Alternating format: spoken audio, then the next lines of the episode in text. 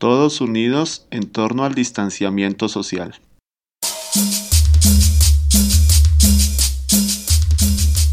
Algunas recomendaciones. La primera, hay unos puntos y unas X. Esto con el fin de asegurar el distanciamiento social. Segundo, el uso del tapabocas y de la careta, si la tienen, es de uso obligatorio en todo momento. Tercero, evitar el contacto físico o aglomeración con las demás personas. Sobre todo esta recomendación es para las personas que se encuentran cerca a la imagen del divino niño que está en la puerta del templo. De antemano, muchísimas gracias por venir. Su visita es muy valiosa para todos nosotros.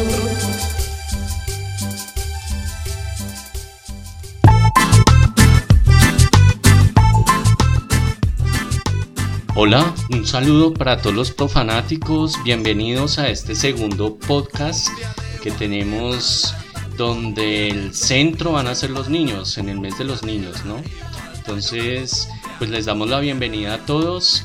El fenómeno del niño hoy con los dos protagonistas en cada país, en México y en Colombia, como son el Niñopa en Xochimilco, México, y el Divino Niño acá en Colombia, en la ciudad de Bogotá, específicamente en el 20 de julio. Entonces, sin más preámbulo, le doy la bienvenida entonces a Carlos y a Iderman. Un saludo para ustedes, ¿cómo han estado? Bien, hermano Simón, hermano Santo, ¿cómo va todo? Muy bien, profanáticos, todo muy bien, pues preparados y contento.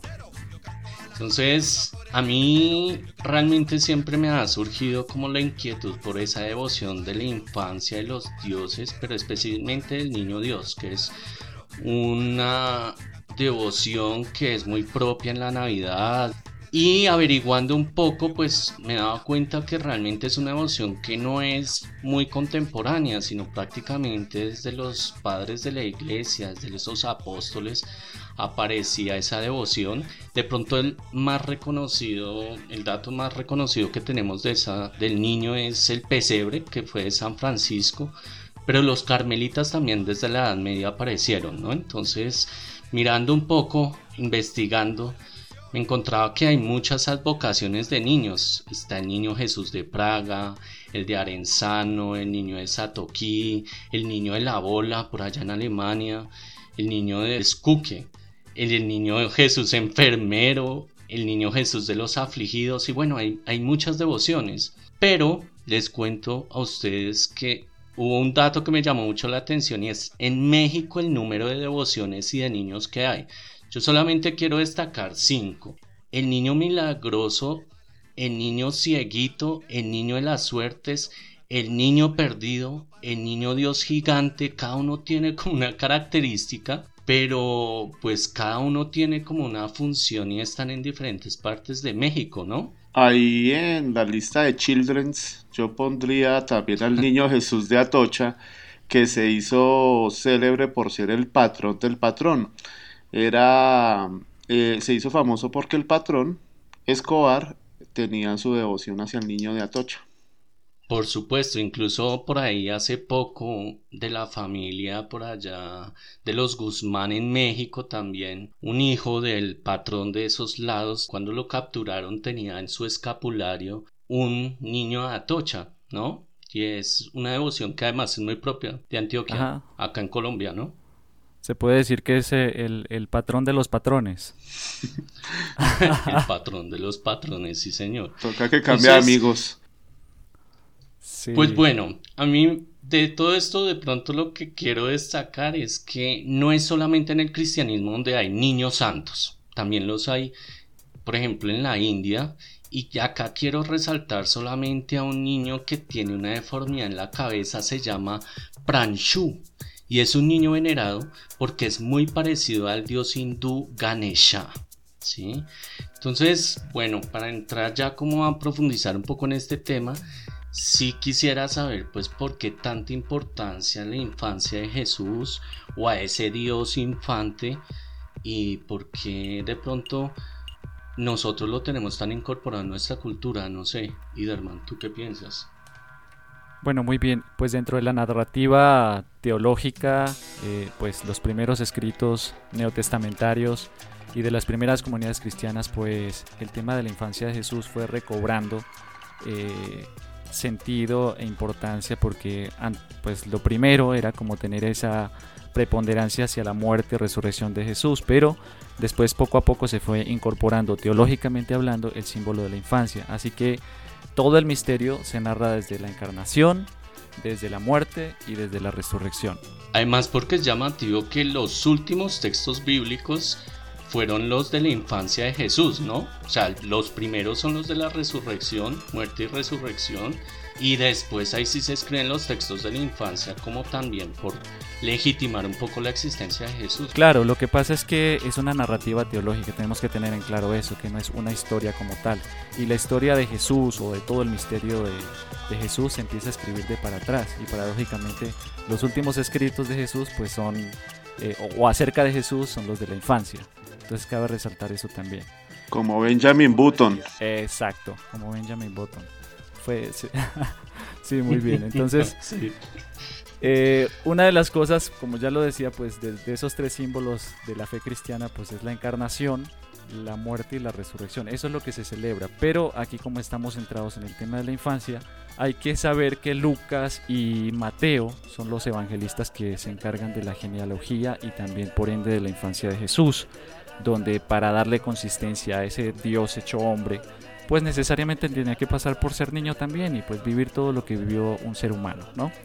Y quiero traer a colación precisamente uno de esos textos, y es el de Lucas, aquel relato lucano cuando dice en voz del ángel, ¿no? Que eh, le dice a los pastores eh, que vayan, que no teman, que van a encontrar al Salvador en la ciudad de Belén y que van a encontrar al Señor, pero que una de las señales que le da es que está eh, recostado en un pesebre y también está envuelto en pañales. O sea, este texto es clave para también leer esta narrativa de la natividad o la Navidad de Jesús, ¿no? que es lo que celebramos hasta nuestros días. Pero de todas maneras, no todos los niños nacieron en el pesebre bíblico, sino que hay niños que van naciendo un poco configurados como devociones y ese es el caso del niño pan en México.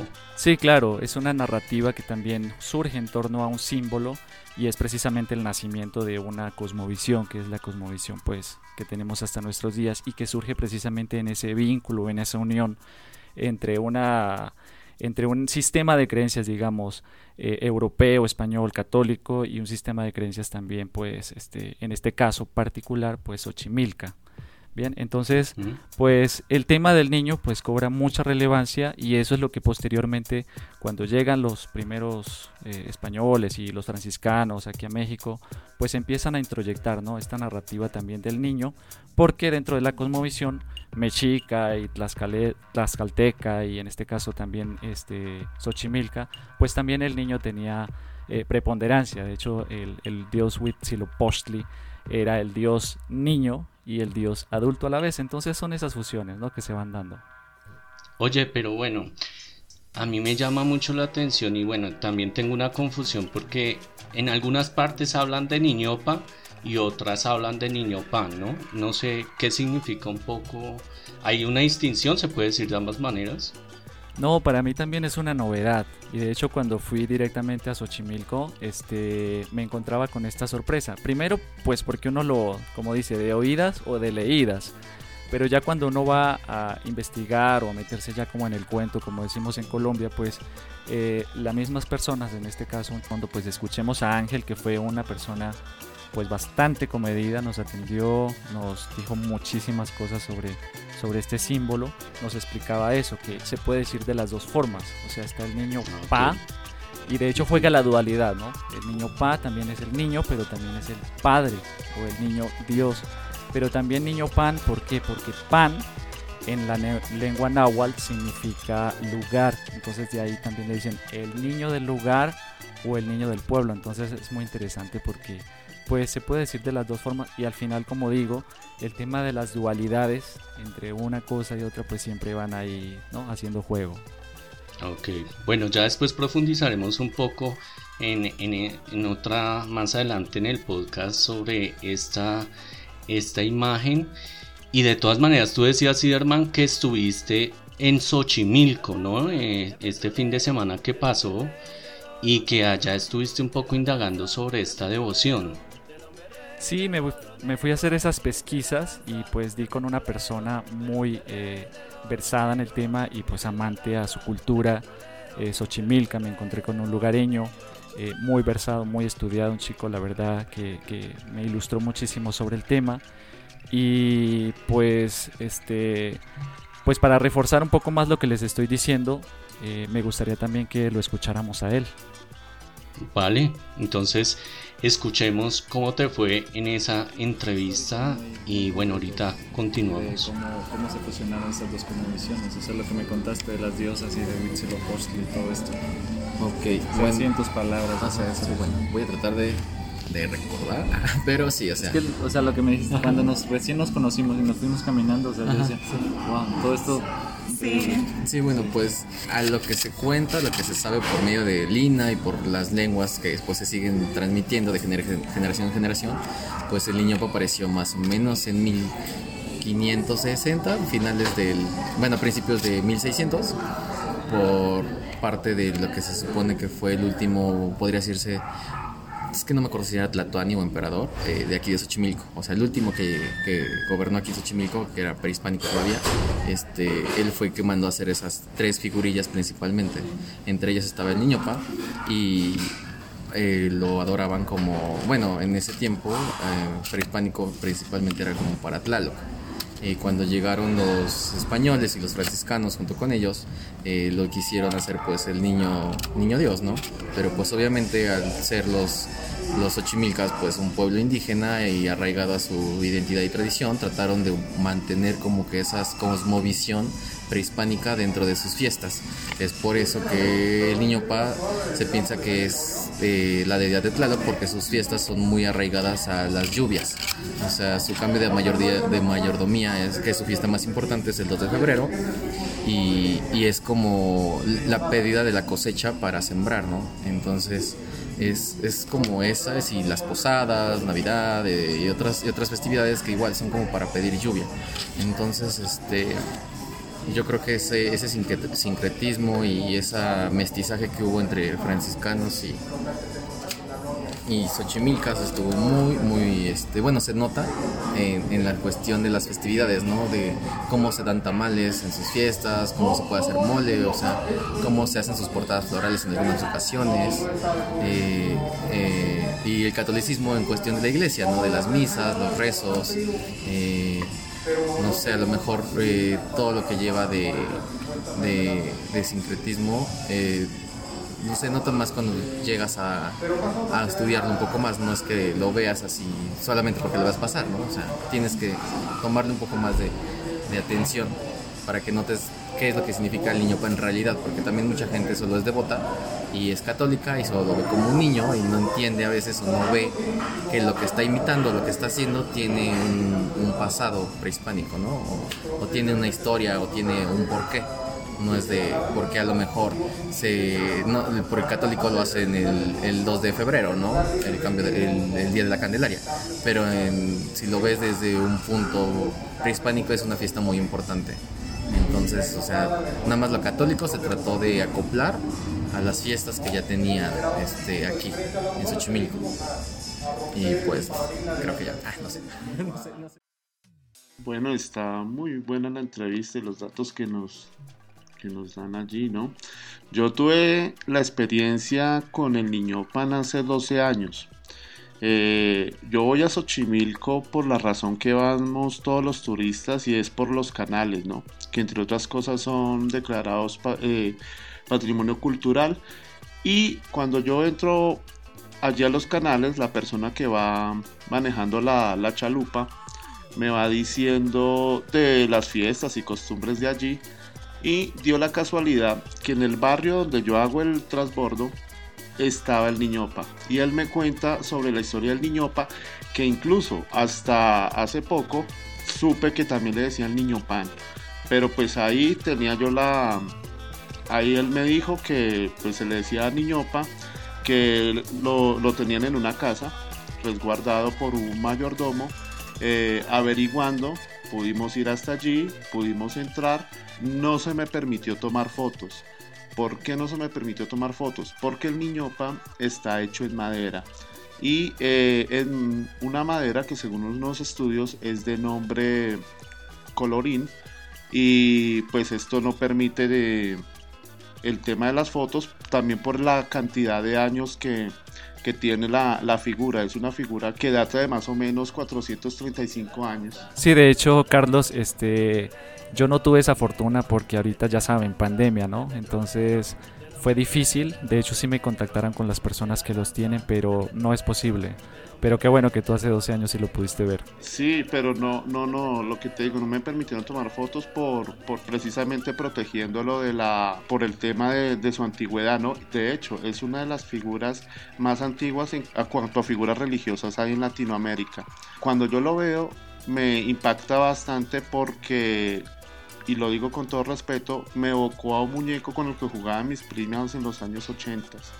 Un muñeco que, que, se llama Ricardo y el muñeco pues es madera pintada, tiene ojos de vidrio y tiene pestañas reales, pues lo que le da como ciertas características al, a la figura. Oye, y además cuando estábamos preparando un poco y mirando la documentación, es considerada una figura que es patrimonio nacional, ¿no? Porque tengo entendido que el Instituto de Antropología e Historia de México con frecuencia le hace como un mantenimiento a la figura y buscan pues preservarla. Y bueno, dato que tú dices que me llama la atención, que es precisamente que no está en un templo. Cada año, cada año, cada que se va a ah, entregar, eh, que se pasa al mayordomo, a la familia que lo cuida, se le hace su respectiva eh, ¿qué? restauración, se puede decir allí. Bueno, y como dice John, el tema de estar fuera del templo parece también un, una narrativa muy interesante porque es una figura doméstica, es una figura peregrina, pero también es doméstica. Como ya lo decía Carlos, eh, hay unas personas que con mucho tiempo de antelación pues piden tener el niño pa y hay gente que hasta dura 40 años o 30 años esperando, ¿no? Entonces, lo interesante de esto es que en lenguaje profanático es una imagen profana. Recuerden el primer podcast que dijimos que lo profano es lo que está fuera del templo, porque a veces confundimos profano como con sacrilegio y no es así. Entonces es una, es una figura peregrina, porque peregrina por todas las calles de Xochimilco, y también es una figura, esto, una imagen, pues muy sagrada para la comunidad y para el pueblo, muy doméstica. Entonces esto es lo interesante. Bueno, pero como devoción me imagino que tiene una oración, ¿no? Sí, de hecho, de hecho lo curioso es que yo iba por las calles y me encontré la oración. También está en internet, pero pues la, la encontré por ahí en un paredón y pues se las digo también precisamente, o sea, la oración es para dar esa, para denotar lo que ya les decía anteriormente, esa dualidad entre un niño y entre un adulto, ¿sí? Entonces la oración dice así, niño lindo, niño hermoso, niño gallardo, niño amoroso, a pedirte vengo como generoso, que esta pena que traigo me la vuelvas gozo, pues tú eres mi Padre y mi Dios bondadoso. Bueno, digo que esta oración ojalá no la vayan a poner en lenguaje inclusivo porque la pena tomaría otro matiz, ¿no? sí, ellos. Muy bien. Ok. Pues bueno, muy, la oración es muy, muy bonita y, y, hay algo que sí me llama la atención y yo creo que esto ya nos conecta un poco para adentrarnos en lo que es la figura nuestra acá en Bogotá del Divino Niño. Y es que cuando uno mira la imagen efectivamente se ve con unos rasgos como de adulto, ¿no? O sea, es una figura que tiene unas particularidades y cuando tú dices de niño padre como que uno ahí mismo conecta con esa figura y bueno, pues estamos hablando de una figura del siglo XVI que es muy distinto a la que nos encontramos acá en el 20 de julio. Entonces ahí no sé, Carlos, tú ¿qué nos puedes contar un poco acerca de esa figura? Porque además es una devoción nueva en el caso de nosotros. Sí, y es, y es nueva con referente al otro niño, ¿no? Al niño Opa. Entonces no se llevan sino 300 años de diferencia, más o menos. Nada más. Sí, poquito, Eh, poquito. El Divino Niño es una figura que proviene directamente del Vaticano. El Vaticano es una tienda de artículos religiosos ubicado en la carrera sexta con calle 11 en el casco histórico de la ciudad de Bogotá y fue elaborada por el artesano Blas Brando, dueño del almacén, por encargo del sacerdote Juan del Rizo. Eso fue más o menos en el año 35 y la razón por la cual se manda a elaborar el niño es porque inicialmente Juan del, del Rizo, que pasa de Barranquilla a Medellín y que venía con la devoción del niño, pero el niño que él traía, era el niño Jesús de Praga. Entonces, Ah, al llegar aquí a Bogotá y empezar con a propagar la devoción del niño Jesús de Praga, la comunidad de los carmelitas, pues ahí entraron y reclamaron derechos sobre el uso de la imagen y el padre se vio obligado a reemplazar el niño, ¿cierto? Entonces es cuando se, se dirige al Vaticano a, a que diseñen una, una nueva imagen. Eh, en el diseño inicial, eh, eh, Blas Brando le presenta unos bocetos donde el niño está crucificado y pues al tipo, a- al padre Juan del Rizo no le parece que siendo niño debería estar eh, crucificado. Ahí sí como dice una amiga, no lo quería con spoiler. Entonces, eh, entonces es la razón, eliminan la cruz y por eso el niño está ahí con, su, con sus bracitos abiertos. Eh, siempre se, se hubo como un orgullo, o hay un orgullo nacional o local, porque la imagen dice, la imagen es de acá, ¿no? Tiene un origen netamente bogotano y que no se parece a ninguna otra, incluso eh, mucha gente que conoce la historia del niño Jesús de Praga dicen que es que ese niño de Praga es como, como de los oligarcas porque está todo lleno de oro y, y esas cosas que en cambio el de acá con su mantica rosada, que, que muy humilde. Eh, Inclusivo. que es muy inclusivo, sí, que porque siendo niño está vestido de rosado. Pero, y no, y, y- e incluso yo personalmente pensaba que sí, que el, que el niño debería ser parte incluso de esa de ese patrimonio incluso de- del- del arte y el diseño colombiano, pues por ser una imagen eh, hecha aquí, ¿verdad? Pero resulta que en estas, en esto, en estas investigaciones y en, esta, en este tema eh, nos encontramos con el niño crucificado de Olot, que data de finales del siglo XIX y es exactamente igual, solo que este niño tiene la cruz atrás. Personalmente pienso que es un plagio. ¿Cómo así? Pues a Pero- mí, a mí se me cayó el mito fundante también, o sea, y claro, cuando empecé a ver, a leer y a ver la figura, pues es que es muy parecida. Entonces ya como que ese mito, ese mito fundante del divino niño se me fue al piso. Pero es que además es, es rarísimo porque toda la literatura, incluso la académica, pues consideraban a este señor como el hacedor y creador de esta figura, ¿no? Acá en Bogotá. Sí, no, el tema, el tema es que, eh, vuelvo y repito, para mí es un plagio porque es que el otro data incluso de, de más antes, es igual el, el tono de, de su, de su vestido. De hecho, había una historia donde decían que, que la cara del niño era eh, Blas Brando, el artesano se había basado Sí. en su hijo para, Sí, para por supuesto. Yo, a mí en algún momento me pareció ver una fotografía. Pero no, nada. O sea, obviamente eso le, eso le, eso le suma a la, a la, a la historia y a la leyenda. Pero realmente tú miras el otro y es igual. Eh, siendo un poquito más flexos con esta historia, mira, uno no es de donde nace, sino de donde lo crían. Entonces, pues, Sí, yo no creo que esto cambie la fe de la gente, pero es un dato curioso que no lo vi registrado en ningún artículo ni nada. Fue que este se nos apareció realmente. Ok. Así que Pues estamos bueno, profanando, estamos profanando la historia en cierta forma. Así Sí, que- pues lo que se puede. ¿no? Y esto no Pero afecta bueno, la fe. algo- Esto tampoco va a afectar Ya- la fe, tampoco, ¿eh? No, no creo. No, por supuesto. Aquí No, que tres, tres personas que están además explorando y buscando cosas, y pues no van a terminar incidiendo en toda una fe que se ha gestado desde el 40 y que, que se terminó el templo. En el 42 Que- se terminó el Que por, templo. que por cierto, eso eran unos potreros que habían de barrios populares, de incluso migrantes de la época de la violencia, y que eran canchas del León 13, un colegio que queda precisamente cerca al Vaticano, ahí llegando a... al Vaticano pirata también. Al Vaticano, bueno, sí, pero no, todavía allá se compran los cirios pascuales. No, es un sitio sagrado, la verdad, porque sí hay muchas experiencias maravillosas ahí también. Sobre todo en torno a estas devociones, ¿no? Y al sentir popular.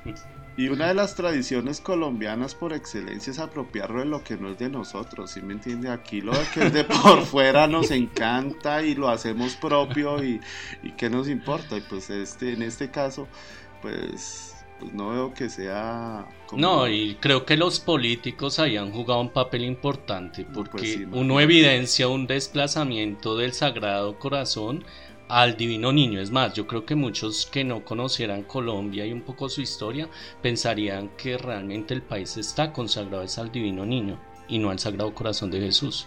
Lo del Sagrado Corazón era por, por un tema político, por el tema de la guerra de los mil días, incluso era un decreto que fue abolido en el año, en el año 94 y, y pues el niño se empezó a abrir paso ahí entre, entre el, Sagrado Corazón y, otras figuras religiosas también muy importantes en la fe colombiana, ¿no? El tema de la Virgen del Carmen, el tema de la Virgen de Chiquinquirá y hmm, santos es lo que hay. Por supuesto, y más y milagros, milagros hechos por el Divino Niño, ¿no? Sí, Porque por ahí está el tema de Pastrana, que cuando estuvo secuestrado estuvo por allá, por esos lares, ¿no? Bueno, ahí lo que pasa es que eh, en, acerca del Divino Niño hay muchos, muchas investigaciones que se han documentado respectivamente en varios formatos, ¿no? En libros, crónicas de revistas, periódicos, eh, programas radiales eh, y de televisión. Mira, yo te voy a citar algunos que, que, están ahí como al alcance de todo el mundo gracias a las redes y está el programa de los puros criollos que se emitió por Señal Colombia en su momento, el libro Ciudad Invisible, Gráfica Popular Urbana, que lo eh, sacó el Museo de Bogotá, y el más completo, el documento más completo con referente a la imagen es el Yo Reinaré, el Divino Niño en la Comunicación Publicitaria, que lo hizo, que lo hizo los profesores Carlos Andrés Arango y, y Jairo Alberto Sojo de la Universidad Jorge Tadeo Lozano. En este libro, yo reinaré, yo tomé una parte que me pareció súper importante y que explica todo este fenómeno de la imagen del divino niño.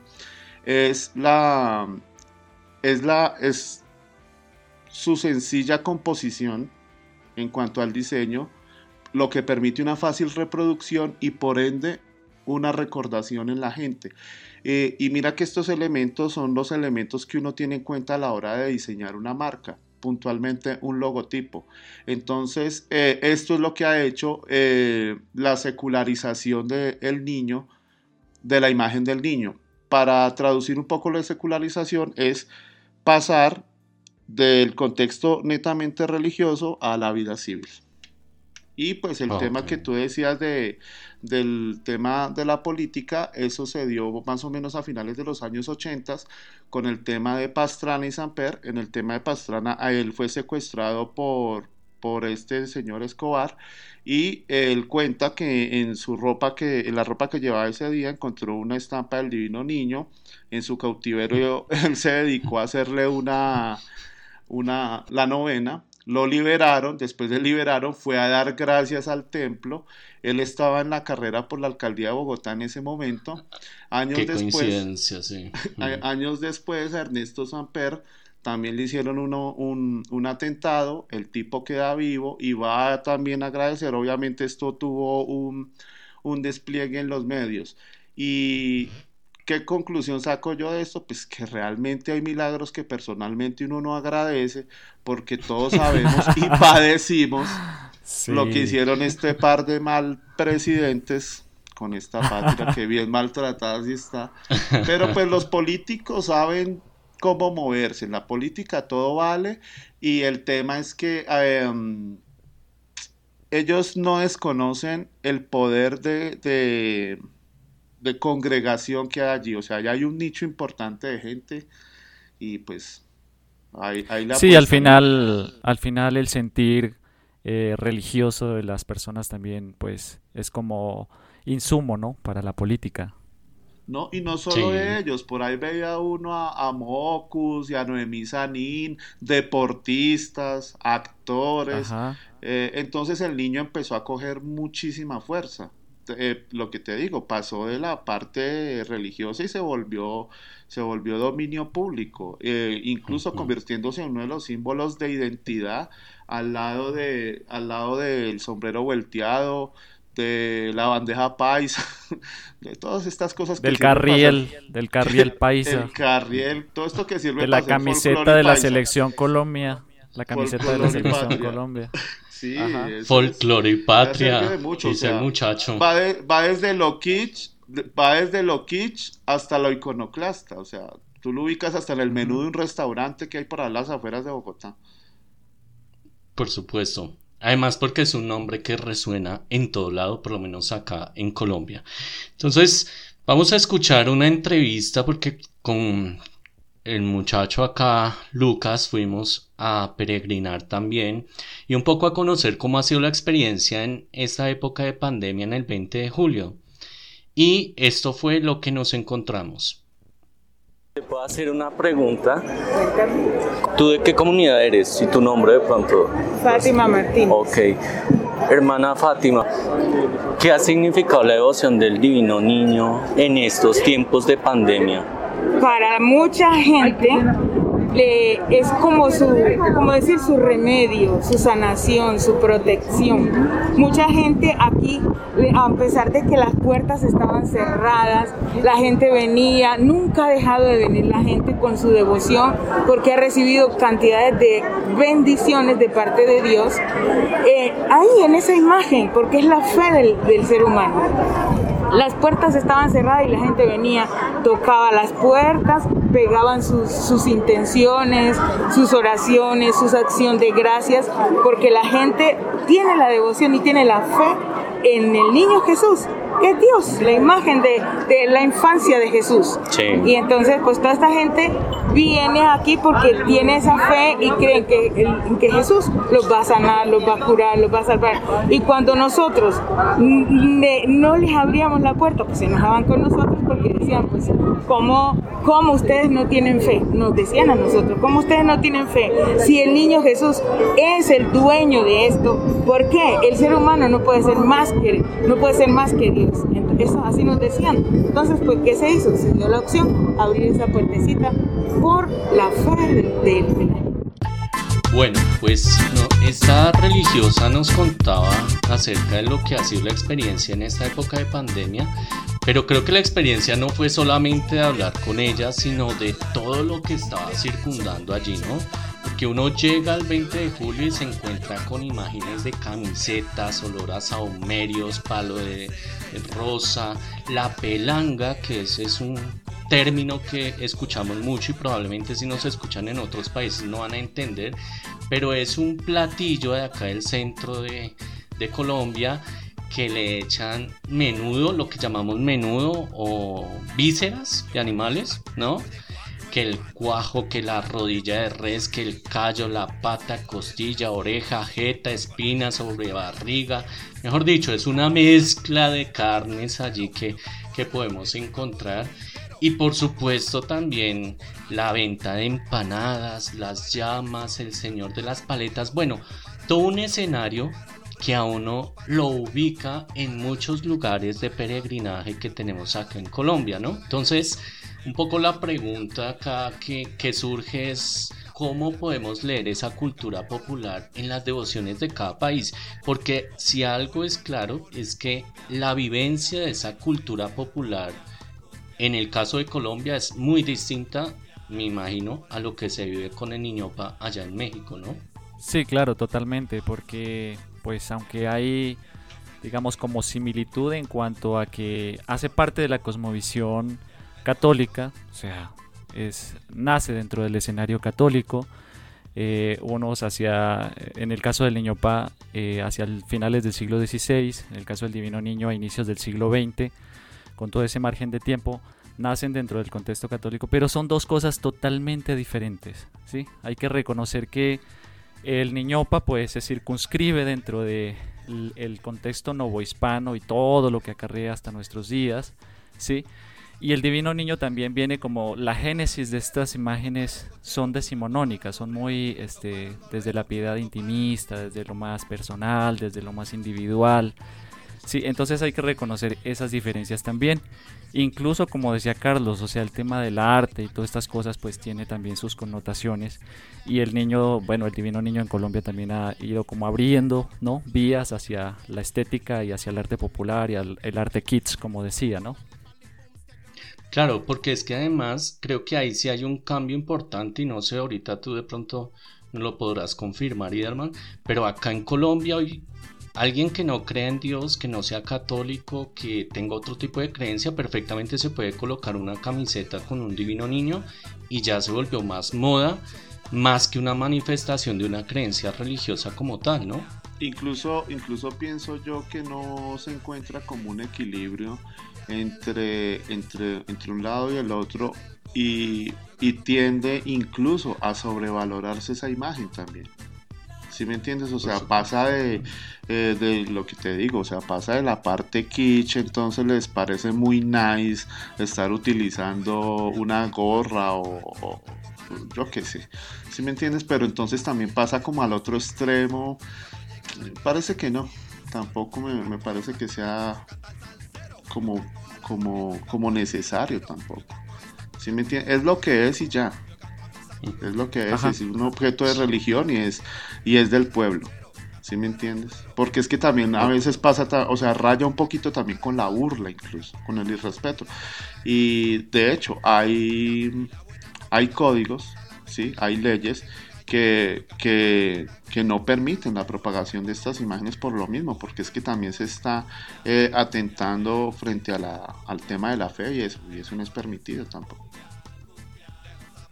Sí, una de las cosas que a mí pues me llama mucho la atención, por ejemplo, ya hablando en términos del niñopa, que estuve un poco más de cerca, sí, es esa parte comunitaria, es esa parte de sinergias, ¿no? o vínculos entre eh, una localidad Xochimilco es una localidad muy grande, que de hecho es una alcaldía de, de otros municipios, entonces es muy grande, pero la devoción hacia el Niñopa es más eh, locativa eh, y muy comunitaria. Entonces tienen una identidad sobre todo eh, muy arraigada eh, que viene desde lo prehispánico hasta, hasta nuestros días con toda la cosmovisión católica, pero es muy comunitaria. Y lo interesante es que se da en torno a la comida, a los encuentros con la gente que de hecho se conoce muchísimo dentro de su comunidad, los tamales, el mole, los alimentos pues representativos de la zona, en fin. Entonces eh, representa precisamente como esa festividad comunitaria, identitaria, y que vincula a una comunidad que tiene una fuerza y una potencia simbólica en esta imagen muy grande. Entonces a mí eso es lo que me llama la atención. Ok, pues yo veo que son dos perspectivas. Por un lado en Niñopa, más en una mezcla entre lo cristiano y lo pagano, porque además hay que entender que los procesos de inculturación en el catolicismo llevaron a que se tomaran muchas de estas creencias y deidades prehispánicas y se les colocaron manto católico para que los indígenas de estos territorios comenzaran a crecer, ¿no? Sí, pero también lo interesante es que indagando un poco más en el tema está en que también dentro de estas narrativas también hubo resistencias y que de hecho hasta las mismas imágenes del niño Opa y de otras imágenes que hay por ahí rondando en la zona fueron mandadas a hacer por caciques que tenían mucha importancia en ese momento y que al final como que en cierta forma camuflan todo esto, ¿no? Dentro de la cosmovisión que ellos tienen, pero también camuflan pues para la supervivencia cultural y la supervivencia de vida, pues como que dicen, nos convertimos, pero al final estas imágenes tienen todo ese componente también simbólico de lo prehispánico. Es muy interesante. Por supuesto, pero mira que es como en el mismo nivel. Mientras que en el caso del Divino Niño yo sí veo que es más una imagen católica que ya se mezcla es entre lo cotidiano, lo que vive la gente, entre otras cosas que me llamaba la atención lo que decía Carlos de lo popular, ese, ese contraste entre un niño con corona además de, de, rey como el niño de Praga, ¿no? diferente a un niño que es mucho más sencillo y que pues en el imaginario colectivo está que emergió de nuestras tierras, ¿no? Y que fue una vocación que entre otras cosas ha hecho milagros y es porque hacen milagros porque allí también está la fe. Entonces eso me, me parece que, que, ya contrasta un poco la manera en que como, como emergieron estas dos imágenes y bueno, creo que eso termina incidiendo un poco en lo que es la cultura popular tanto en México y en el territorio de Xochimilco, como en Colombia, específicamente Bogotá y el 20 de julio. Y ya como para cerrar esa parte, creo que es importante como resaltar también, eh, o sea, como los dos contextos, o sea, un contexto, en el caso del niño Pa, es un contexto más agrícola, más telúrico, más en torno a, la siembra, a las chinampas, a, lo acuático, bueno, a todo el, contexto. El contexto del Divino Niño también es más citadino, sabemos que sí, eh, tiene sus diferencias también incluso en esas narrativas porque pues son dos, son paralelos, ¿no? O sea, al final son dos paralelos, pero que tienen sus lecturas precisamente por los contextos de lo que está viviendo la gente en ese momento. Eh, el Divino Niño es, es colombiano, y es la imagen de exportación. Sí, es un santo de exportación porque ha logrado trascender hacia, hacia otros países. De hecho, eh, en países como el Perú y otros países de Centroamérica, conocen el origen del Divino Niño, saben que viene el 20 de julio y cogen la fecha del 20 de julio para celebrar al Divino Niño. Eh, desconociendo tal vez que, la, que el 20 de julio es una fiesta patria, ¿no? Es una fiesta que tiene que ver con el tema de la independencia, abro comillas. Por supuesto. Y, y, pero pues lo asocian directamente al tema del niño, ¿no? Qué bueno, pero ahí también cambia porque tengo entendido que es el primer domingo de cada mes, bueno, donde se le celebra al Divino Niño. En septiembre creo que es el primer domingo de la fiesta oficial. Y pues es un niño que se celebra todos los 24 en la Navidad. Es decir, que es muy polifacético y tiene muchos eventos que tiene que, que, que asistir durante todo el año, ¿no? Que bueno, en el Niñopa creo que es particular porque allá las celebraciones todos los días. Sí, exacto. Bueno, primero digo, el niño, el divino niño en Colombia pues se ha ido internacionalizando y pues sí, dato curioso este que dice Carlos, o sea, su fecha en México, en Argentina o en otros lugares se lo celebran el 20 de julio, cuando el 20 de julio alude es al lugar, o sea, el lugar es el, el, barrio 20 de julio. Y ya con lo que me preguntas, John, está precisamente eso. Lo curioso del Niño Pa es que la festividad se da todos los días. Y, pero pues obviamente sí tiene sus fechas importantes. O sea, la fecha, la mera, mera fecha es el 2 de febrero, eh, que es la fiesta de la Candelaria, pero aquí se celebra el Niño Pa. Y este también tiene pues obviamente la Navidad y esta Navidad con un preámbulo pues bastante preparado y con mucha ostentación, digámoslo así, dentro de su, dentro de su contexto y son las posadas, nueve días de fiesta, de comida, de muchos encuentros y de muchos símbolos en torno a la figura del niño Pa. Y lo otro es que hasta incluso eh, se celebra el Día del Niño con el niño Pa. El Día del Niño, el 30 de abril también se lo celebran. Ah, Pero lo, lo, interesante es eso, se celebra todos los días. Es un, es un pues arraigo cultural muy fuerte. Pues bueno, yo creo que acá hay mucho por conocer, igual creo que hay mucho material también para profundizar en estos aspectos y creo que ya pues nos acercamos al cierre de este podcast. Entonces los invito a que escuchemos una entrevista que, no, que también tomó Iderman acerca de esa experiencia del niño que ha permitido mantener la memoria e identidad de un pueblo como Xochimilco. Entonces los invito a que lo escuchemos. ¿Qué representa para el pueblo el niño? Pues Así de manera. pues sí, lo que pienso yo creo. Yo creo que el Niñopa representa para Xochimilco una forma de identidad, ¿no? Más que nada, porque es una tradición que lleva tantos años más de 400 años, entonces se pasa de generación en generación. Se pasan con eso costumbres, eh, se pasan conocimientos, como aprender a hacer eh, mole, tamales, este, cómo organizar una fiesta, cómo eh, tener convivencia entre familia, cómo llevarte bien con tus vecinos, cómo hacer una organización entre, entre familiares y, amigos, ¿no? Para llevar un fin a cabo. Y en esto yo creo que el Niñopa es como un referente cultural, más que nada, para todos Xochimilco, ¿no? Es como, como verse reflejados, ¿no? Como, como, como les gusta, que les gustaría que los trataran, ¿no? En otro lugar o en, o en, una, en un convivio, en una fiesta, en, en, algún lugar. Es como un referente de identidad, de cultura, de tradición, de historia. Eh, no sé, es, alegría, paz, o sea, tiene, muchos significados. O sea, yo creo que para cada persona tendría algo diferente. Puede ser tanto religioso como no, no religioso, puede ser de una cosmovisión. Yo de mi parte lo veo de una, de una forma más... Mm, más del arraigo de identidad, o sea, todo lo que ayuda como a la comunidad, ¿no? O sea, que cómo, cómo hace cohesión social, cómo hace que se organicen los vecinos, o sea, si tuvieras una fiesta y cómo, cómo se planea desde meses de anticipación, o sea, cómo todos empiezan a trabajar, ¿no? Entonces, es eso para mí, es como una fortaleza que les da como pueblo a, las personas, como familia. Entonces, se me hace así, es como...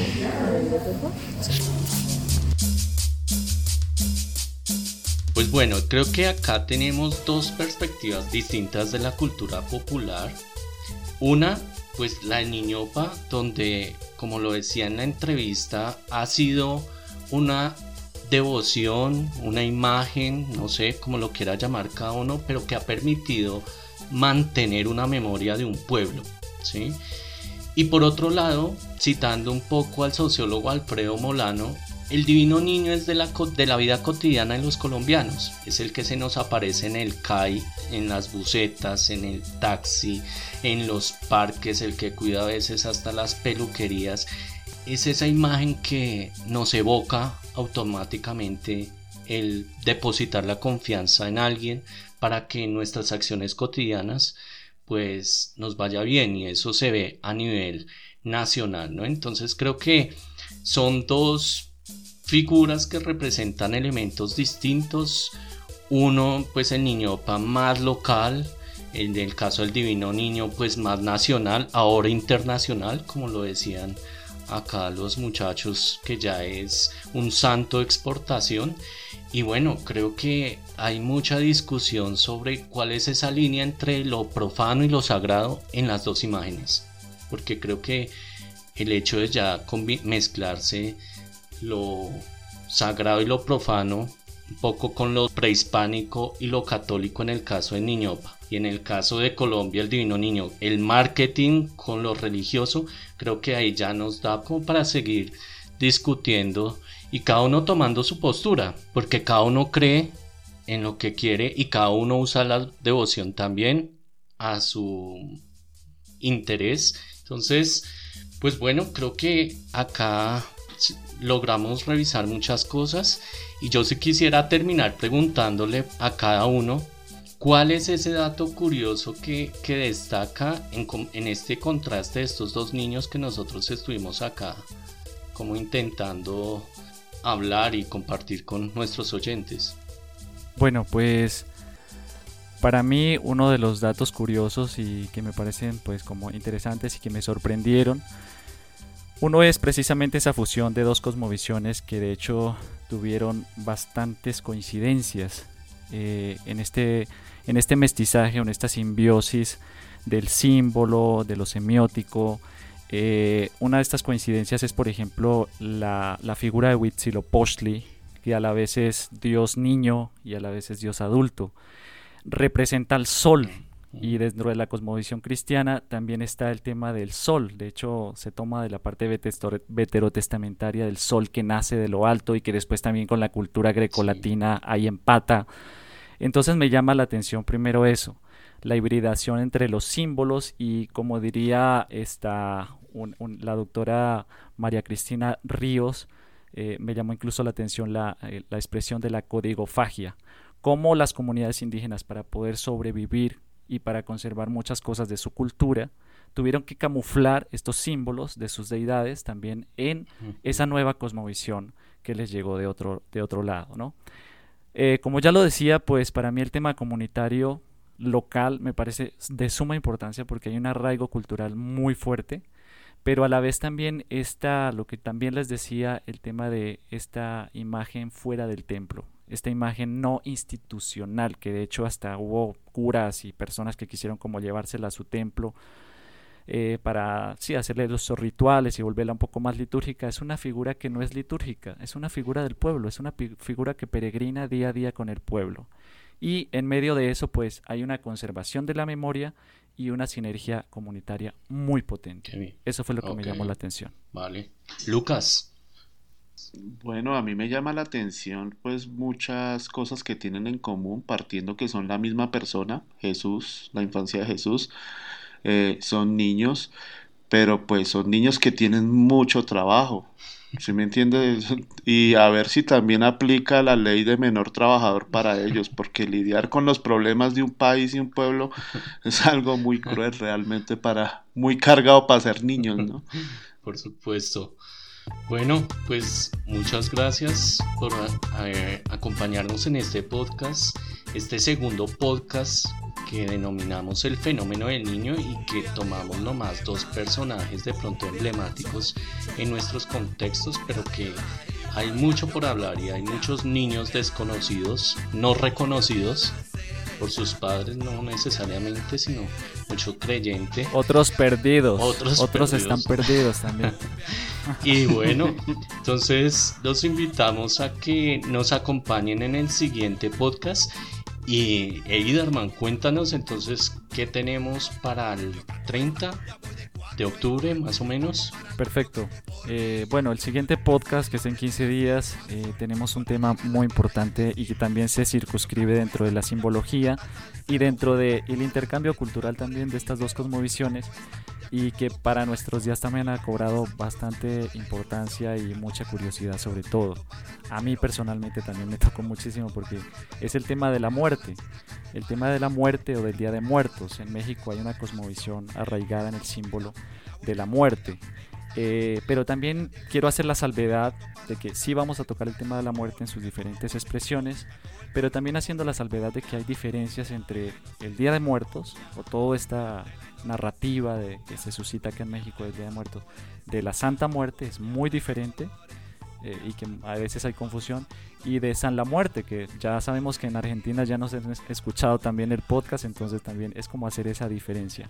Así que es como volver a, a, entrar en, en, en la importancia de este elemento que es la muerte y desde la conmovisión mexicana y latinoamericana pues también es importante eh, tanto así que hasta Disney le sacó o le dio bastante preponderancia en esta película Coco. Entonces vamos a hablar de ello el próximo podcast. Vale, ya entonces me despido de ustedes enviándoles un saludo, agradeciéndoles por todos los comentarios que nos han hecho en redes. De nuevo invitarlos a que visiten nuestra página profanáticos.com donde va a estar colgado el podcast en Instagram, en Facebook, TikTok a través del nombre Profanáticos a los melómanos que gustan no solo de los melones, sino de la música, también que visiten nuestra playlist en Spotify, donde hemos buscado hacer una playlist de canciones que tienen que ver directa o indirectamente con algo de la religión. Ahí la vamos alimentando progresivamente, entonces también invitarlos a que la escuchen y por supuesto a que escuchen este y los podcasts que van a venir en Buzzsprout y los enlaces en Spotify, Apple Podcasts y la sección de Box Day. Entonces, sin más, los dejo con Carlos y el recomendado de hoy en este cierre del fenómeno del niño. Bueno, mis queridos hermanos, muchísimas gracias. Eh, según la Iglesia Católica, el modelo compuesto por el niño Jesús, sus padres José y María, se le, se le denomina Sagrada Familia. Del álbum Gaudí de 1987, la banda inglesa de rock progresivo Alan Parsons Project nos trae la pieza Sagrada Familia. Esta versión que vamos a escuchar es del Sinfónico realizado en la ciudad de Medellín en el 2013 en el lugar del Parque Los Pies Descalzos. Profanáticos, el que esté libre de pecado que lance su primer podcast.